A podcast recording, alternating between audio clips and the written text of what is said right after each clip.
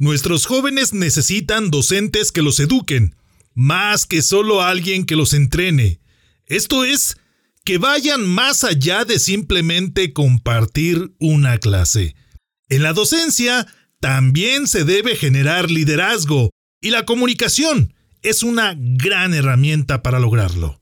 Hola líderes, les saluda con gusto Salvador Santoyo, anfitrión de este podcast. Acompáñenme y aprendamos juntos en esta entrevista que nos ha compartido mi amigo Víctor Casillas acerca de la comunicación, base de liderazgo en la docencia. Me encantaría conectar con todos ustedes en las redes sociales para seguir charlando acerca de este y muchos temas de liderazgo y algo más.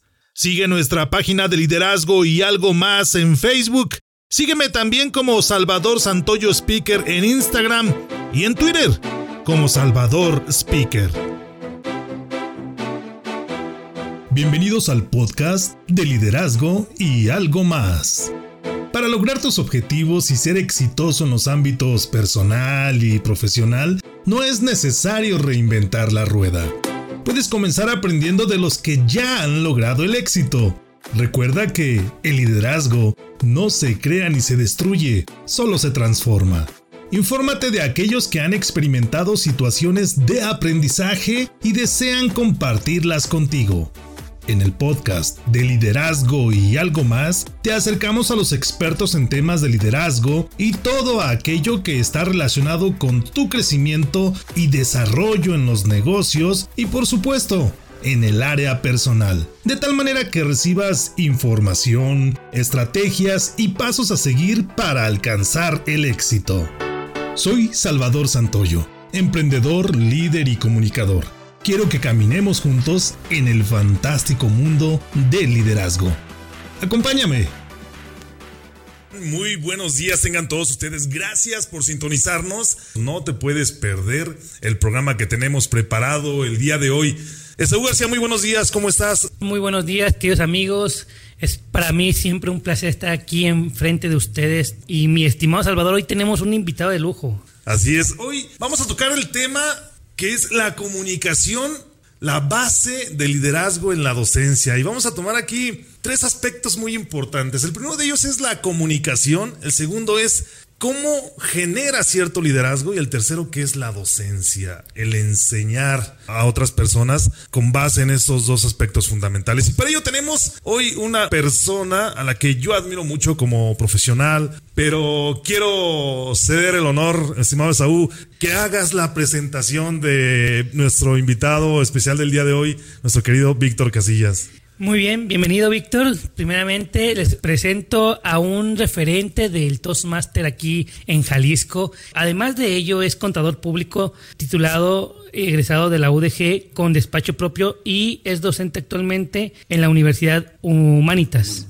También dio clases en la Univer, en la Ciénega y en la Salle. Pues bienvenido, mi estimado Víctor. Es un tema muy interesante, es un tema poderoso y qué mejor que, que Víctor, que es docente, que está metido en este mundo de la docencia y además que está metido también en el mundo de la comunicación y del liderazgo. Así es. Así que cuéntanos un poco, Víctor. Eh, bienvenido, primeramente. Bueno, pues muchas gracias a Saúl y a Salvador por la invitación a venir a platicar de esto que es parte, una referencia de todo lo que me ha sucedido en cierta manera, porque el hecho de haber entrado a Toastmaster, todos los efectos de comunicación y toda la parte de liderazgo, pues se debió en cierta forma por la docencia, porque yo primero fui docente y tener, con mi despacho antes de ser Toastmaster y de tener inclusive mi despacho propio y, demás. Todo se fue enlazando de una manera y de otra y de hecho pues precisamente el hecho de haber empezado a dar clase va muy enlazado con toda la cuestión de la comunicación y lo del liderazgo. Ya les contaré alguna pequeña anécdota de cómo empezamos aquí dentro de la comunicación. Pero sí les puedo decir que definitivamente es uno de los puntos muy importantes porque la persona que se está dedicando a la docencia es vital que sepa comunicarse con sus alumnos. Nosotros creo que podemos ver en todos los días y que yo, más de algunos de nosotros recordaba que teníamos muy buenos maestros. Claro. Que eran grandes docentes y demás pero no sabían cómo decir las cosas. Pero sabían mucho, pero no sabían explicarlo. No sabían explicarlo, no sabían cómo, cómo transmitir el conocimiento. Y también tenemos a maestros que a lo mejor no eran lo más brillante en la manera de sus conocimientos, pero eran muy buenos dando clases. Claro. Y es justamente por la falta de comunicación, independientemente de que un maestro se vuelve un líder de, de, esos, alumnos. Sí me he tocado, he tenido el honor de que hay maestros, hay alumnos que me, que, de los que ya han salido, que me, que me han dicho y que me los encuentro en la calle. recuerdo muy bien sus clases porque con lo que usted me dijo en tal o cual clase, en tal día, me sirvió para abrir mi negocio, para dedicarme a hacer esto, emprender otra, otra estación, que quizás no lo hace uno pensando con el objetivo de que, no, yo voy a liderar este grupo y voy a sacarlo adelante. Claro pero te conviertes en líder. Entonces tienes que ser un líder como maestro para llevarlos y saber De hecho, al final de cuentas, aunque no lo quieras, el simple hecho de estar enfrente, el simple hecho de compartir información y la información que debes de compartir de una manera simple, digerible, pero también segura, de, manera constante, ya genera una presencia, la presencia del liderazgo. es correcto, así exactamente. Quisiera tocar este punto y remitirme a esa duda filosófica que todo el mundo tiene, que es ¿qué fue primero, el huevo o la gallina? Y quiero hacer la analogía. ¿Qué debe ser primero, Víctor, si el docente o el líder o el buen comunicador? Y si la comunicación genera liderazgo o el liderazgo te demanda una, tener una buena comunicación con, tus alumnos en este caso. Pues bueno, yo pienso que primero es más que nada la comunicación. Es independientemente, primero tienes que aprender a hablar y a comunicarte perfectamente bien. Claro. Al saber comunicarte bien, te conviertes en líder. Te vas a convertir en un líder. Locamente hay que tener conocimientos, experiencias de tu área específica de conocimiento para poder transmitir indudablemente, porque una persona que no sabe de algún tema, pues no te va a poder decir nada y no va a ser líder de nada. Así es. Pero debes de tener conocimientos en tu área, debes saber comunicarte y posteriormente poder llegar a poder llegar a ser el líder que estás guiando, para que puedan los alumnos o, el, o los, los, tus alumnos realmente entender y comprender y saberlo llevar a, esa parte, primero tienes que saber justamente. Entonces va como junto, pero no en un orden específico, sino que van de manera paralela a los demás. Quizás el liderazgo es como consecuencia de, pero van de manera paralela esa, esa parte. Tener conocimiento y saber comunicarte. y la docencia pudiera ser desarrollada de mejor manera después de tener estas habilidades de comunicación y liderazgo? Eh, definitivamente sí, definitivamente sí, la hora de la hora es, vital. Y lo podemos ver, inclusive no solamente en ejemplos de docencia de, lo que estamos manejando, hasta para como dirigentes en, unas, en, unas partes. Hay personas que han sido unos grandes, grandes desarrolladores de su profesión, pero no han sido buenos líderes. No, es decir, no son buenos entrenadores deportivos, no son buenos dando clases y demás, pero lo reconoce que no lo no saben hacer porque no saben comunicarse. Un ejemplo que yo le pongo mucho a mis, a, mis alumnos, por ejemplo, alguien que conocía sus limitaciones para poder expresarse y sus limitaciones de liderazgo es Pelé. Pelé que siendo es el gran futbolista que fue que reconocido para muchos el mejor futbolista de la historia de la humanidad, nunca ha sido entrenador de un equipo de fútbol. Porque él reconoce que no tiene las características para poder comunicarse y poder transmitir lo que él sabe. Él lo sabe hacer pero no sabe cómo comunicarlo, nunca lo ha no, cómo transmitirlo de esa manera. Igual a la hora de la hora, quizás, por ejemplo, la, la, maestra que enseñó a Helen Keller, era una extraordinaria maestra y sin embargo reconoce uno mucho a Helen Keller más que a la maestra. Pero realmente la que fue su gran, la, la, que llevó a Helen Keller a lo que llegó a ser para todas las personas con capacidad de que sean débiles visuales y débiles auditivos, fue gracias a lo que la maestra, en su esfuerzo de comunicación y liderazgo, pudo transmitirle a, Helen Keller, que es lo que está manejando. Y así como esos hay muchos ejemplos de personas que quizás no eran los grandes en su, en su forma de comunicar, su desarrollo profesional, pero son muy buenos transmitiendo y se convirtieron en líderes. Y el caso contrario, personas que son grandes en su, en su desempeño profesional, en su actividad, pero no son buenos comunicando y no, son, no pueden transmitir. La, pregunta obligada aquí es, ¿qué es mejor? ¿Una persona que tenga conocimientos limitados, pero que los pocos que tenga los pueda compartir de manera adecuada? ¿O alguien que tenga grandes conocimientos, pero no lo sepa compartir? ¿Qué será mejor? Lo ideal sería que fuera una combinación de las dos cosas. Sería lo ideal. Pero la verdad, hay más, hay más experiencias de éxito en el primer caso.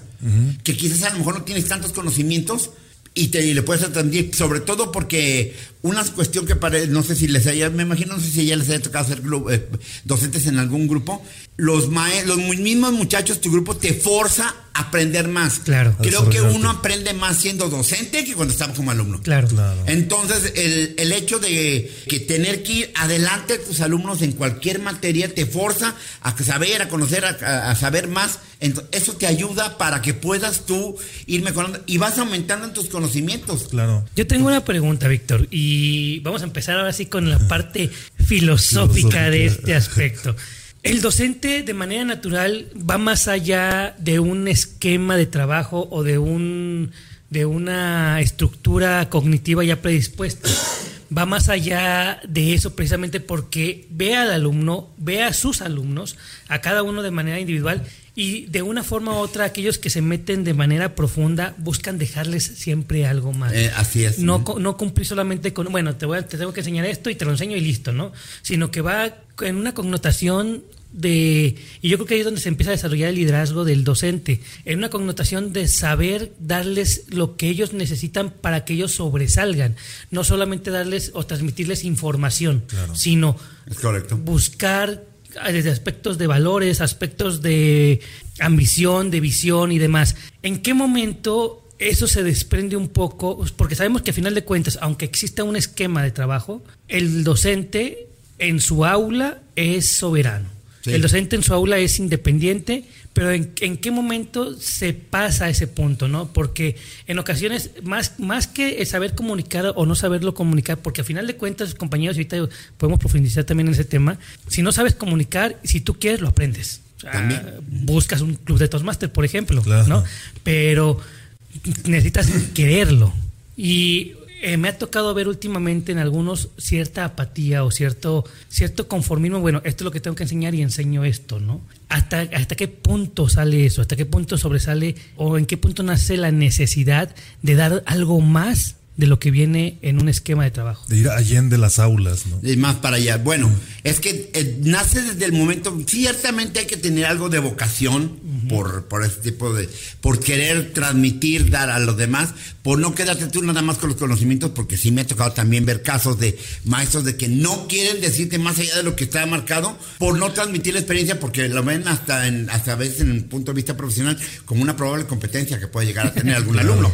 Hay algunos que se han limitado mucho la, su, su, información hacerlo, sino en el hecho de poder tú dar, querer buscar ser más y pues tener, pues, buscar también tener cierto éxito en el sentido de que si tus alumnos saben y que incluso pueden llegar hasta tener a un futuro que sepan más que tú, que te ayuden en algunas otro tipo de situaciones, depende de lo que tú les estés dando. Que quiera dar, tener esa vocación de dar también, que es muy importante el dar más para que puedan ser y que empieza inclusive eso desde el primer día de clase, desde el primero, desde el primer día de clase donde te das muchas veces cuenta de la situación.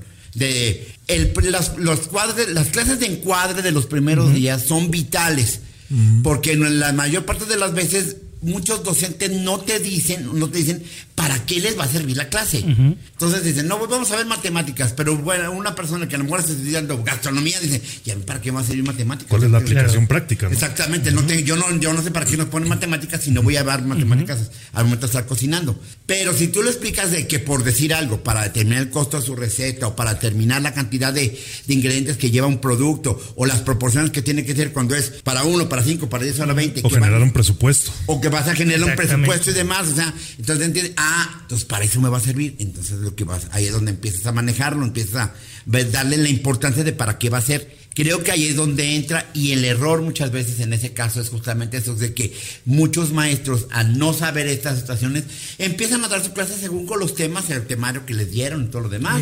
Los, y ya, pero no les tratan de decir para qué les va a servir. Claro. Y ahí empieza el conflicto luego, luego, y también ahí empieza la empatía porque dice, ay, este sí sabe de este tema, entonces me interesa, voy a poner atención. Claro.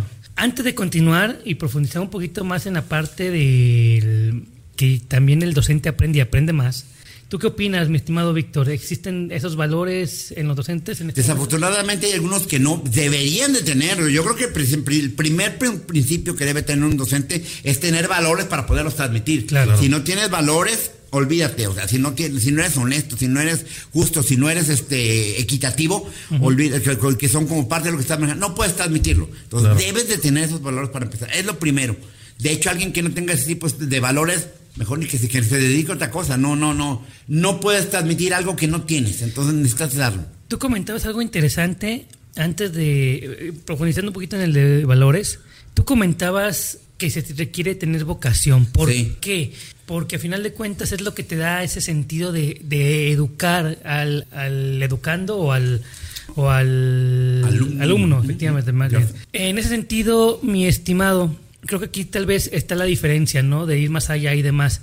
Porque creo que existe una diferencia muy grande y, a mí me gustaría que tú nos compartieras, según tu interpretación, cuál es la diferencia de entrenamiento y educación.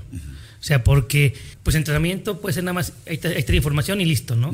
Pero acá hay valores, acá hay principios, acá hay visión. ¿Cuál es la diferencia? Eh, profundicemos un poquito más en ese tema, mi estimado Víctor. Aprovechemos en este pues momento tu asistencia. Vamos a sacarle jugo a esta visita. Pues justamente la, eh, eh, tú estás comentando cuál es la diferencia principal. Un entrenamiento es a la hora, aquí están las instrucciones, yo te veo cómo lo hagas, lo hiciste muy bien, perfecto, lo hiciste muy mal, repítelo otra vez y se acabó. ya, hasta ahí terminan sin decir ninguna situación adicional. Y educar es justamente saber, no, no, no, no, mira, corrígelo, está mal esto, por esto, por esto y demás, tienes que hacerlo de esta manera, corrígelo de esta forma ahí. Yo te recomiendo que lo hagas de esta forma. A mí me pasó esta experiencia, ve como si te estás, si vas por ese sentido, lo haces de, esa manera. No es válido, si es válido, no te pertenece, te sientes con decir más, dar más de los valores exactamente. Esa es la principal diferencia. Y muchas personas actualmente son personas que simple y sencillamente van a transmitir conocimientos que te van a entrenar en una actividad, una, una habilidad, pero no te transmiten realmente, no te educan, no te dan la situación, no te transmiten esos ejemplos. ¿Y en tu Ahí está la diferencia. ¿En tu experiencia crees que sea porque no el docente no ha visto el beneficio de él en el sentido de decir, bueno, es que para qué, para qué educo? O sea, porque sienta que no sabe, que no puede comunicar o sienta que no tiene el liderazgo suficiente para hacerlo? O sea, ¿crees que, que esos son factores?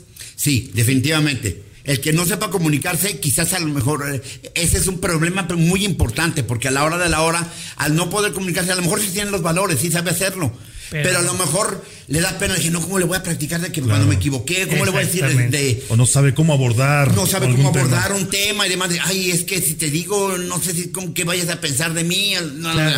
Ese tipo de situaciones sí es muy importante. O sea, que sepa comunicarlo para poder hacerlo. Que pierda un poco la, la, idea de que es nada más él y que puede, y que la, una manera de trascender es dejar a los demás. claro. Pregunta para Víctor Casillas. Dice, con todos los alumnos de diferentes lugares con los que has estado, ¿Cómo has manejado la comunicación con grupos difíciles o distraídos?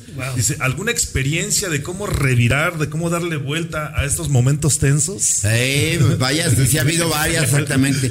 Con grupos y con alumnos difíciles, que esa es la situación a la hora de la hora, porque es muy importante y creo que es donde vienen las cuestiones del, desarrollo del liderazgo, justamente en eso, saber controlar ese tipo de situaciones. Claro. Cuando recuerdo un grupo que era un grupo, parece increíble, pero era un grupo de tres Híjole, qué grupo. Era un grupo dificilísimo. Era muy complicado ese grupo de tres. Entonces, allá a la hora de la hora, la manera de poder trabajar con ellos fue acercarme más, inclusive hasta en cierto, si me sentan en cuestiones personales, acercarme un poco más, a platicar más como si fuéramos amigos para que se integraran. Porque era un grupo que, siendo tan poquitos, era un grupo muy negativo. O sea, te bloqueaba. Te bloqueaba siendo muy, negativo de, lo que, de, en ese tipo de situaciones. Entonces, cuando son ese tipo de personas, igual, cuando tienes algún alumno que es muy complicado, acércate un poco más a él. Hazte tu amigo. Haz lo que se interese de manera particular y ganándotelo a él, ya lo hiciste. Identifica quiénes son los líderes de tu grupo, quiénes son las personas, las cabecillas del, grupo, en lo bien y en lo mal, o sea, porque hay de los dos tipos.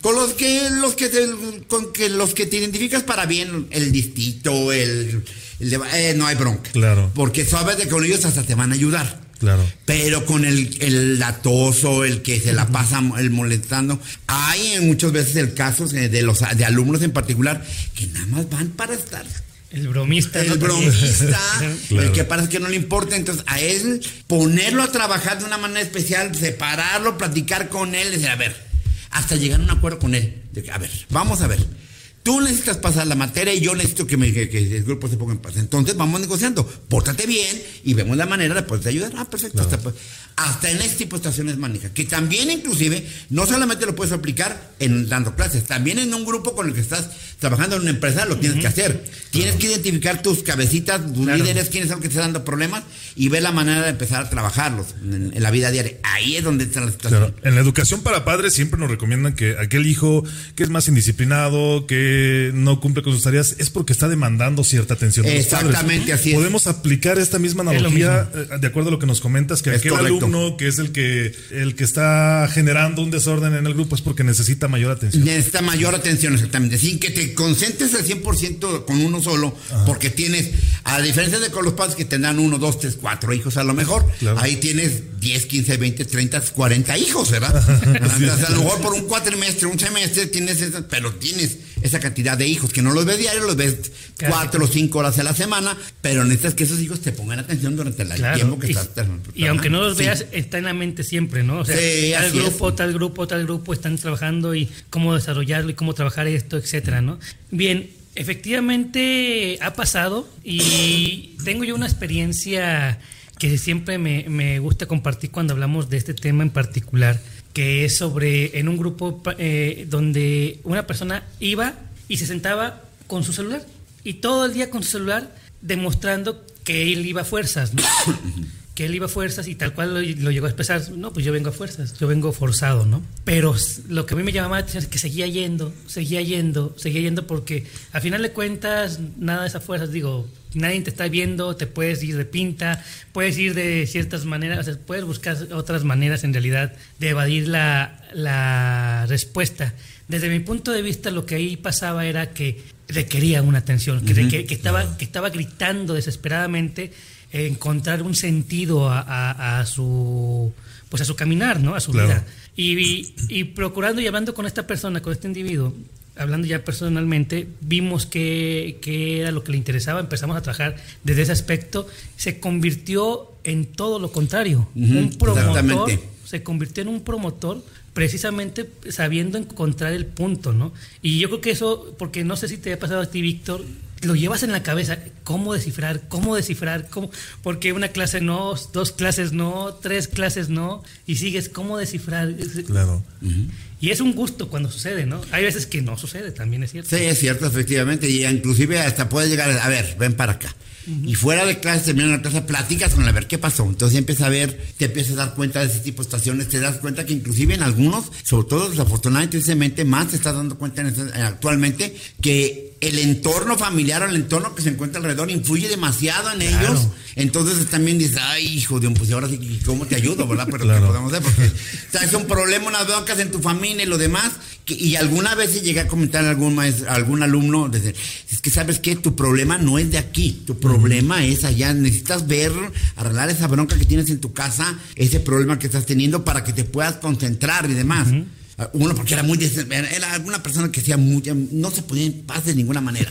Entonces, pero traía un entorno familiar muy difícil donde tenía problemas en su casa, había este él soltó y lo platicó, entonces dije, híjole, pues, ahí ya es una cuestión ya a otro nivel lo que tiene que hacer para poder solucionarlo. Sí, hablando de liderazgo en la, en la, docencia, ¿es recomendable o hasta qué punto recomendable que te involucres de manera personal con este tipo de alumnos? Sí, hay, debe haber un límite sí tiene que haber un límite dentro de la punto, del punto de vista ético, porque también, primero, tienes todo un montón de alumnos, si estás por un tiempo determinado, no puedes estar metiéndote en la vida de todos durante todo el tiempo. Claro. Bueno, primero que nada. Segundo, hay una, cada vez la línea se está volviendo más delgado en el punto en el cual ya puedes sí pensar e ir que vas más allá, que vas con otro objetivo, con otra intención, no ética, no correcta, es más que la verdad, de, de, con alguna persona con, alguna de, con alguno de los alumnos, como pues que te puede crear un conflicto sin que tengas algún un caso concreto. Si ves que estás mucho con un alumno, con una alumna constantemente, constantemente, los demás van a pensar, ¿por qué anda tanto con ese alumno? ¿Por qué habla tanto con ese alumno? ¿De qué se trata? Ah, pues con razón le está sacando buenas calificaciones, ¿verdad? Y te empiezan hasta, crear a veces ideas y cosas raras. Raras en el sentido de que no, pues es que se anda saliendo con el profe, anda saliendo con la, anda saliendo con la maestra y cosas por el estilo. Entonces es muy delgado el límite. Debe uno entrar hasta cierto punto y también saber en qué momento decir, ¿sabes qué? Esto ya no es cuestión de la clase, esto ya es cuestión personal tuya. Claro Velo con algún profesional, con alguna otra persona además. No va a ir uno a arreglar la vida a, los muchachos, no puedes hacerlo. No. Porque además, imagínate, cargas con 30 o con 25 o con 20 alumnos, pues es imposible. Por, por grupo. Por grupo, exactamente. Y luego normalmente si tienes 2, 3, 4 grupos, olvídate. Entonces tienes 50, 100 personas más tus problemas, olvídate, pues ahí. Entonces sí es importante saber de que no puedes como docente resolver la vida a todos los alumnos, primero. Segundo, reconocer hasta qué punto tú puedes llegar a intervenir. Y tercero, en qué punto tú también ya puedes pasar desde el punto, del punto de vista ético a que vas más allá como docente o, no le digo, y se ha habido muchos casos en la historia de los cuales por estas situaciones ha habido muchos conflictos. Y también muchos maestros y maestras que se han terminado casando con alumnos. que es más que la verdad. Se han dado los casos. Bastantes, ¿verdad? Entonces, pero pues creo preferible tener una buena comunicación ni una buena división creo que creo que ese punto es muy importante aclarar, eh, eh, acentuarlo un poquito más no es decir el maestro el docente debe saber hasta cuándo es educación y hasta cuándo es intervención ya de otras cosas que ni, siquiera nos corresponde. Incluso invasión, ¿no? Exactamente. invasión, exactamente. Puedes retirar invasión de la privacidad. Tal cual. Entonces, debemos entender que a veces es que el, docente es educación nada más. O sea, aun cuando sea, por ejemplo, un docente de psicología y tenga las herramientas psicológicas, pues debe de buscar la ética profesional y si sabes que yo, porque soy juez y parte, al ser parte de tu, no puedo trabajar contigo de esa manera, exactamente. Exactamente. Yo te educo, ah, hay fulano de tal, prengano de tal, mangano de tal. Lo remites, ¿no? Exactamente. Porque eh, creo que esa línea se cruza mucho también, efectivamente, queriendo, independientemente de lo que hemos hablado ahorita de esas eh, tendencias anti, eh, más allá de la ética, también hay gente que quiere ayudar, ¿no? O sea, que, se, que se conecta a tal grado que quiere, quiere intervenir o quiere, quiere llegar incluso a, invadir eh, ya aspectos de la vida como tal y no. O sea, una cosa... No, no puedes hacerlo. No, el, el docente es educa, simplemente desde mi punto de vista. Yo no me quiero quedar con el tema, ¿no? De, del entrenamiento, de la educación. Ya, ya hemos hablado un poco al respecto y creo que valdría la pena nada más a manera de para dejar ese límite, ese punto, contemplarlo ya de manera integral, ¿no? Entrenamiento, educación, intervención o invasión. o sea, dejarlo de esa manera clara, ¿no? Estamos en el punto medio donde es educación, no es ni intervención ni invasión y no es entrenamiento. Es decir, preocúpate poquito, busca el desarrollo de las personas de manera integral y listo, pero el desarrollo no es resolverle sus problemas, como bien dice Víctor, con los nuestros tenemos como para andar cargando con alguien Por más. Por supuesto. Y hablando de desarrollo y de educación, Víctor, de, este tema tan importante que menciona Saúl, yo quisiera preguntarte, preguntarle a Víctor Casillas, ¿cuáles son los beneficios que él encontró al obtener habilidades de comunicación y liderazgo en el campo de la docencia. ¿Dónde se reflejó este crecimiento y este desarrollo personal en un esquema o en un enfoque profesional que tú ya venías realizando y que nos puede y que puede ser fiel testigo de cómo ser docente sin algunas herramientas y cómo ser docente con herramientas de comunicación y liderazgo? Pues bueno, mira, justamente, de hecho, inclusive que a varias personas en algunas, en ahí en los clubes de oratoria me ha tocado platicarles mi experiencia de cómo fue lo que sucedió. Entonces, pasó que a mí, por un alumno, conocí Toastmaster. Claro. Pero entonces ya les platicaré la, situación completa, pero para responder tu pregunta en ese sentido es, cuando empecé a ir a Toastmaster, yo ya, ya, estaba dando clases. Inclusive cuando llegué a dar clases, cuando llegué ahí a Toastmaster por primera vez, dije, ¿qué van a venir a enseñar estos de qué? ¿Cómo hablar? Exactamente, yo ya estoy dando clases, yo ya tenía dos años y tres años casi dando clase en ese entonces. Entonces dije, pero al momento cuando estuve la primera vez ahí en, el grupo de, de, de, de Toastmasters de comunicación, me di cuenta de que, híjole, me falta mucho por aprender, me falta mucho por dar. Empecé a estar yendo regularmente y demás, yo inclusive las, me, invitaron la primera vez y luego para la siguiente semana ya me inscribí, luego, luego, pronto. pues llegué con la lana para inscribirme para lo de, que estaba manejando ahí. Claro. Ahora, yo creo que no habían pasado ni seis meses, ya habías empezado a preparar mis, mis manuales y los demás. Y desde el grupo de donde yo tenía, lo primero, primer punto, los mismos alumnos me empezaron a decir, me preguntaron, ¿qué estás haciendo? Le dije, porque ahora te entendemos más que lo que como nos explicabas antes. Claro. Entonces dije, ay, la mañana. Después, al poquito tiempo, yo creo que no había pasado un año, y ese grupo que, con el que estaba ahí me nombró su padrino de generación. y ya después de ahí fui, después de un, desde ese tiempo, ya estando yo con la, con la ahí, con la Toastmaster, fueron seis meses, seis veces que fui padrino de generación de seis en diferentes generaciones. Entonces, por la misma situación y lo mismo, después de la misma, de ahí de la escuela, de ahí de la Univer, me nombraron coordinador de los maestros de la carrera, de la, de la carrera, y después me invitaron como director de plantel. Entonces estuve también un año como director del plantel. Posteriormente, después me invitaron para, para coordinar y elaborar y, establecer el departamento de recursos humanos que en ese entonces no existía en la universidad. A mí me tocó hacerlo precisamente por todas esas habilidades y me tocó armar toda, todo el esquema de comunicación y de, de, recursos humanos de la misma de la universidad.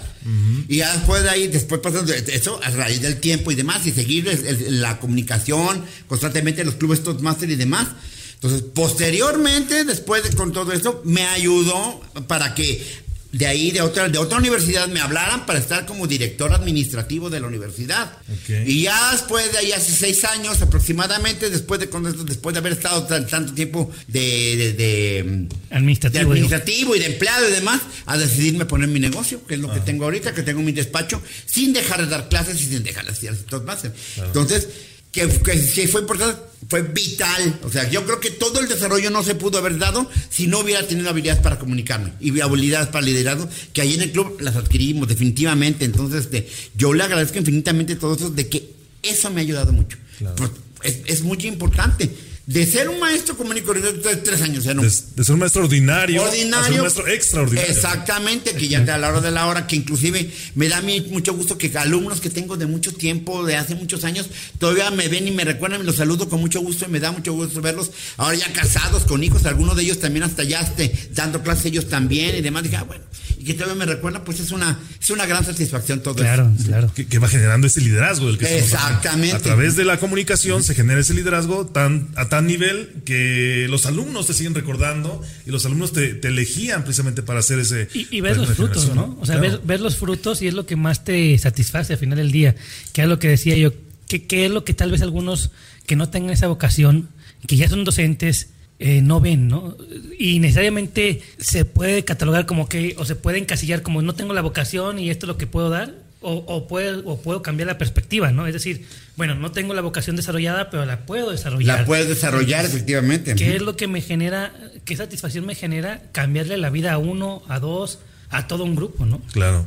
Víctor, ¿cómo pudieras realizar una invitación a todos aquellos docentes que, como mencionabas, aún no han detectado aún los beneficios que pueden obtener y de los que ya nos platicas eh, eh, dentro del campo de la docencia. ¿Cómo convencerlos y más que convencerlos, cómo hacerles ver que adquiriendo este tipo de habilidades pueden mejorar su vida personal y, por supuesto, traducirlo en progreso y desarrollo en su vida profesional? Y antes de esa, una pregunta que complementaría sería, ¿es necesario? Es decir, ¿por qué sería necesario y cómo cerraríamos con esa pregunta? Es decir, ¿sería necesario que todos los docentes, casi casi de manera obligatoria, como una herramienta o una clase de preparación, hablando cuando están estudiando para ser docentes en diferentes universidades que, ya conocemos, en ese sentido, ¿tendría que ser una materia obligatoria? ¿Sería necesario, sí o no? Y cerramos con la pregunta de Salvador. Sí, bueno, definitivamente es, es indispensable y, no solamente, y creo que va la respuesta muy enlazada para las dos cuestiones, es básico, indispensable saber comunicarte. La mayor parte de los problemas que hay, no solamente en la escuela, no solamente en tu casa, sino en el mundo entero, es por falta de, por problemas de comunicación. Claro. a través de la historia han empezado guerras por, por errores de comunicación. Sin duda. Que eh, ahí, ahí fue que ha habido grandes problemas por cuestiones de comunicación se está cometiendo el error muchas veces que una persona que termina una carrera universitaria piensa que tiene la capacidad y lo primero que hace los ponen a dar clases, son docentes, pero no, no, no, no tienen la capacidad para hablar. Necesitan aprender a transmitir. Si no transmites tú la comunicación, no vas a poder llegar a hacerlo. Entonces, sí debería ser una, una materia obligatoria. Si tú quieres dar clase, tienes que saber cómo, cómo transmitir los conocimientos. Y no es que no lo sepas, sí lo sabes, pero sí, los, o sí los puedes llegar a saber, pero necesitas saber cómo transmitirlos. Pareciera a veces increíble cómo dentro de, la pedagogía a veces no se incluya, por ejemplo, una materia para saber hablar, ¿no? Sí, claro. En este caso.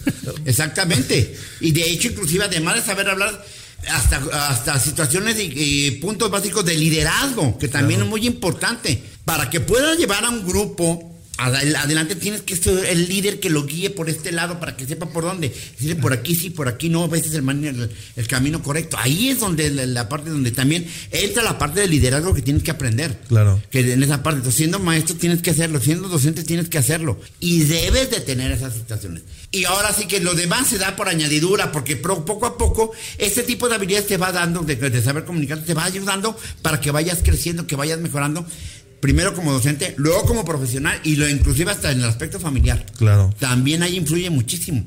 ¿Cuál ha sido la, más grande satisfacción que Víctor Casillas ha tenido en, estos tres eh, pilares de los que estamos hablando hoy, de comunicación, de liderazgo y de la docencia, o de, o, de los tres de manera general? ¿Cuál ha sido la más grande satisfacción que has tenido en la vida? Híjole, pues esa es una pregunta complicada, porque es que sí ha habido mucho, muchas situaciones en las cuales que lo pudiéramos dividir de, de manera eh, separada, por ejemplo. El haber, el, como docente, yo creo que el haber llegado, haber llegado hasta en un momento dado, convertirme de haciendo de maestro, haber llegado a ser hasta director de un plantel, eso es definitivamente una situación que a mí me dio mucha satisfacción, mucho gusto, y que fue por, precisamente por todo el desarrollo que estaba, que estaba teniendo. El hecho de que inclusive hay grupos de, actualmente en la escuela que piden que yo les vaya a dar clase. Eso también es muy satisfactorio, independiente. Quizás no es el gran logro, pero es muy bonito que sientan que los alumnos quieren que quieren que tú seas te solicitan. Exactamente, te solicitan para dar clase. Entonces, eso es, algo que es muy satisfactorio para mí. Desde el aspecto profesional, y lo vemos ahora, pues creo que definitivamente el hecho de haber estado durante 17 años como administrativo, como en, una empresa, y ahora tener mi negocio, que me vaya, no le digo que así que estoy en, en, la, en la gloria, pero me va, me va bien, no me puedo quejar. Claro. Entonces, esa es una gran satisfacción que, que, que, que, está, que, que te ayuda mucho por todo eso y es gracias a las habilidades de comunicación. ¿Y en tu vida? Y en la vida, en la vida personal, bueno, pues qué les puedo comentar, qué les puedo decir que a la hora de la hora ustedes, bueno, ustedes saben que el año pasado tuve, pasé una situación muy, muy complicada de salud, que me incluso me hizo estar este 50 días hospitalizado. Y creo que precisamente el darme cuenta al estar hospitalizado de que la gente que te quiere, que te apoya, que está contigo, que hasta dice que hay una oración para ti y demás, inclusive que hasta cooperó desde otro punto de vista hasta económicamente en algunas ocasiones, fue para mí muy satisfactorio, que me sirvió para darme cuenta de personas que realmente que sí me apreciaban y algunos que pensaban que me apreciaban mucho que no tanto, ¿verdad? en todo sentido, entonces fue algo que me ayudó mucho también, o sea, esa fortaleza que me dio para poder salir de una esta estación de salud fue muy importante para pues para estar aquí. Claro. Dicen que, en la cárcel y en la cama se conocen. Se conocen a los, amigos, efectivamente, así es. Gracias. La educación precisamente no está basada solo en la praxis, sino en el razonamiento y en la búsqueda de alternativas a los diferentes problemas que se nos pueden presentar. A ver, mi estimado Víctor, ¿qué te hubiera gustado ser antes de aprender a comunicarte? Ya sabíamos que eras docente antes de, de aprender. ¿Había alguna otra profesión a la cual tú hubieras querido dedicarte? Pues bueno, quizás a lo mejor muchos no sepan, pero algo que a mí me hubiera gustado hacer cuando estaba chico, cuando estaba chico, me hubiera gustado ser director de orquesta. Director de orquesta. Sí, de orquesta clásica, sí, o me gusta mucho esa parte. No, no, no, no. sé música, eh, interpreto no muy bien, pero hay más o menos, pero esa parte me hubiera gustado hacer. Me hubiera gustado ser director de una orquesta, de una orquesta filarmónica, sinfónica grande. esa era la parte que, hubiera, digamos, como una adicional. Pero inclusive desde que estaba yo en la secundaria, en la preparatoria, cuando hacíamos los exámenes profesionales, vocacionales y demás, siempre me salía contador, así es que pues me hice contador. pero todavía hay tiempo, uno. Claro, claro, todavía se puede. nunca, es tarde para empezar a aprender. Esaú García del Real, ¿qué te hubiera gustado ser? Bien, primeramente contestando la pregunta tal cual, de chico, cuando toco la primera computadora, quise ser algo de computación. En ese momento no sabía cómo se llamaba. En ese momento yo decía, yo quiero algo que tenga que ver con esto, ¿no? Claro. Y después, conforme en la prepa, eh, seleccioné ingeniería en computación. Claro. Estando en ingeniería en computación, me llama la atención la mercadotecnia. Y al final de cuentas terminé como mercadólogo, mitad y mitad, pero en ese inter, en, donde estaba en el autodescubrimiento, yo entro a Toastmaster por timidez, es decir, todavía, no, todavía ni siquiera salía la carrera, todavía no tenía una profesión como tal, tenía 19 años cuando yo entré a Toastmaster. Y entré porque me recomendaban precisamente por, para desarrollar mis habilidades de seguridad y demás. Evitaba las, antes evitaba las presentaciones, evitaba contacto directo con los ojos, etcétera, ¿no? Y entonces entro primero y ahí es donde descubro pues ya como mi vocación de, de ser eh, de la mercadotecnia y de ser facilitador he sido facilitador desde ese entonces, desde al menos del año las mismas personas que vieron el cambio radical de no saber hablar, de haber durado mi primer participación menos de 15 segundos, después que no me paraban y hasta que les quitaba el semáforo por ahí. Ese cambio fue tan, tan drástico que menos de un año ya me estaban invitando a dar cursos de, de oratoria, cursos básicos. Qué bien.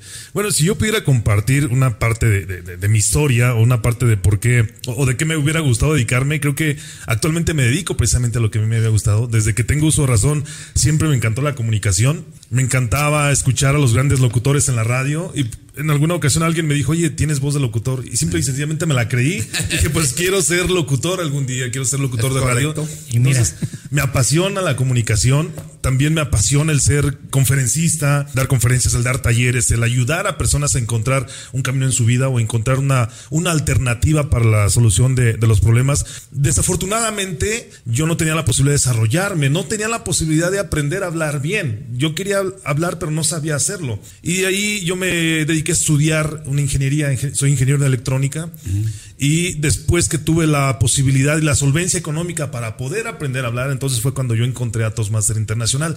Y a partir de ahí considero que he pulido ciertas habilidades natas que, que, tenía para, para, poder hablar y para poder expresarme. Y de ahí es que tengo ahora la posibilidad de ser conferencista, de ofrecer talleres, de compartir con, con ciertos públicos algunos temas que considero yo que les pueden aportar valor a su vida. Entonces, el mensaje aquí es que cuando no puedes lograr en ese momento tu, sueño, bueno, te tienes que apoyar, te tienes que apalancar de otro, ¿no? Y esa, a veces dirán, bueno, ¿qué tiene que ver una ingeniería electrónica con, un conferencista? Pero creo que eso me ha permitido ser más práctico, poder eh, entregar eh, los conocimientos y, la información al público de manera práctica y sencilla para que pueda ser comprendida, puesto que eh, como ingeniero tienes que ser lo suficiente o lo bastantemente práctico para que todo se comprenda de manera clara y adecuada. ¿no?